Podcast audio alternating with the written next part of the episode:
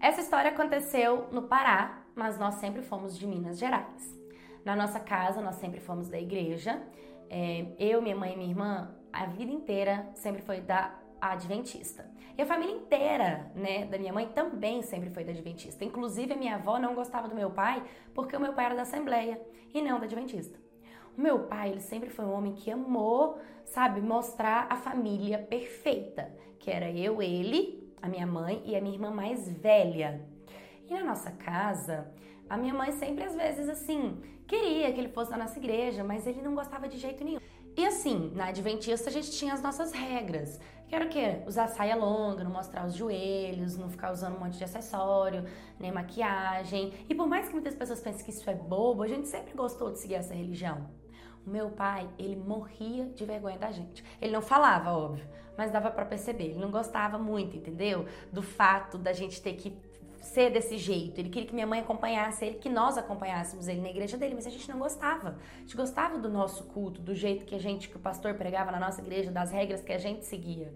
Enfim, meu pai, como ele ministrava louvor, às vezes ele também ministrava a palavra e ele viajava bastante. Ele sempre viajava e ficava eu, minha mãe e minha irmã. E minha mãe, coitada, a bichinha trabalhava a vida inteira de faxineira, ralava em casa dos outros para poder sustentar a gente e até ajudar financeiramente meu pai, porque nessas viagens que ele fazia, ele não trazia dinheiro para casa, né? Era algo missão, né, que ele falava que Deus tinha dado para ele. Até que chegou um momento em que a casa do meu pai caiu. E nós descobrimos que o meu pai traiu a minha mãe, mas não foi com a mulher. Foi com três mulheres diferentes, tipo sexo casual.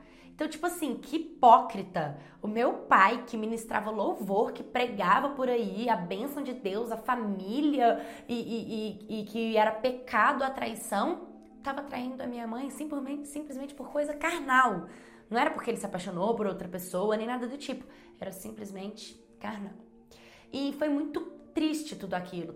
Todo mundo ficou sabendo até as cidades vizinhas, os irmãos de outras igrejas, os lugares que meu pai frequentava, cidades que meu pai tinha ido, todo mundo, a família inteira, os vizinhos, todo mundo falava, todo mundo comentava. E minha mãe, ela acabou nessa época. Ela acabou. Ela chorava, ela estava triste, ela não queria comer. E eu e minha irmã, nós éramos muito inocentes, a gente não sabia confortar uma pessoa que estava passando por essa situação, então a gente não sabia o que fazer, não sabia o que falar era tudo muito doloroso, era tudo muito triste. E foi uma fase assim, muito assim constrangedora. E a imagem do meu pai para mim foi lá no chão. Acabou a imagem de família. E a minha cabeça ficou completamente conturbada. Já não sabia em que, que acreditava, não sabia o que, que eu queria mais pro meu futuro, se eu queria realmente um homem. Virou uma bagunça. Até que minha mãe virou e falou assim: Olha, eu vou dar um tempo e vou lá pro interior de São Paulo. Porque minha mãe, ela sempre teve família também no interior de São Paulo. E aí eu peguei e falei, ah, então vai. E minha mãe foi. Deixou eu com a minha madrinha, graças a Deus foi um ser de luz na minha vida, e minha irmã com uma tia minha.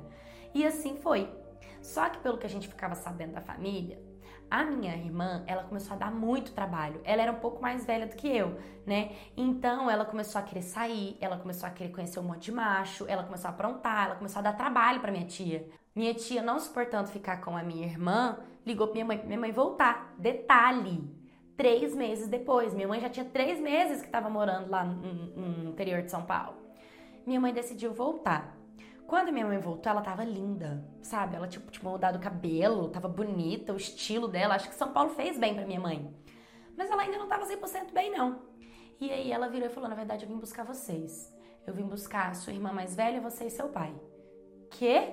Ela tinha voltado com meu pai, perdoado meu pai? Sim.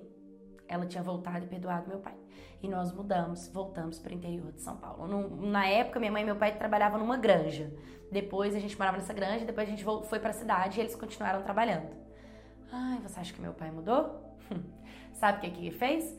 A, acho que o primeiro mês que a gente estava lá, ele arrumou outra mulher, simplesmente foi morar com essa mulher e hoje ele é casado com ela e ela tem duas filhas. Ela, ele simplesmente abandonou minha mãe mais uma vez, abandonou as filhas dele para assumir uma outra pessoa. E minha mãe ficou lá, sofrendo de novo. Só que, tipo assim, dessa vez ela já estava calejada. Ela ficou mal com tudo isso. O tempo passou, ela teve que aceitar toda aquela situação, até que ela conheceu meu padrasto. Adivinha? Da igreja adventista também. E a partir dali, todas as vezes a gente começou a frequentar, a igreja adventista, ele concordava com o jeito dela se vestir, com o jeito dela ser, com o jeito dela pensar, não batia de frente, começou a fazer de tudo para minha mãe, mas de tudo, de tudo mesmo, sabe? Coloca um tapete para minha mãe passar. Trata eu e minha irmã muito bem, muito bem mesmo. Minha irmã deu uma melhorada, ela arrumou um serviço, né? Mas ela não quis seguir a linha da igreja e minha mãe Ai, minha mãe, para não ter dor de cabeça, eu acho que ela só fala o que tem que ser falado, mas deixa minha irmã viver as escolhas dela. E eu continuo lutando pro meu pai pagar uma pensão decente pra gente, porque vocês acreditam que ele tem coragem de dar de tudo para as filhas daquela mulher que nem é filha deles, enquanto eu e minha irmã estamos aqui passando necessidade, com minha mãe trabalhando de doméstica, entendeu? E não dá um real pra gente. Então, a gente tem que tomar cuidado. Não é porque nós somos de religião, não é porque às vezes a mãe ou o pai da gente ministra culto, ministra louvor, sabe, ajuda o próximo, que ele não pode estar fazendo exatamente o contrário do que ele prega.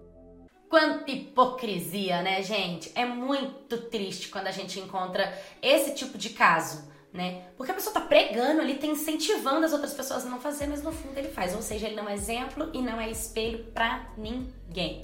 O que eu esqueci de citar foi que depois de tudo que aconteceu, a imagem do pai também ficou queimada e ele também perdeu né, essa credibilidade, essa, essa luz que todo mundo via, essa imagem de homem perfeito, de homem escolhido por Deus para ajudar o próximo. Por quê? Independente dele ajudar ou não, na igreja existe isso de você ser o exemplo. Não adianta você falar bonito e fazer feio, entendeu? Então é mais ou menos por aí a linha dessa história. Mas é que bom que a mãe conseguiu superar, arrumar um outro relacionamento. A filha também alega que a mãe não é mais feliz como ela já foi um dia, mas que ela pelo menos é muito grata pela vida que ela tem, por, por como Deus consertou a vida dela.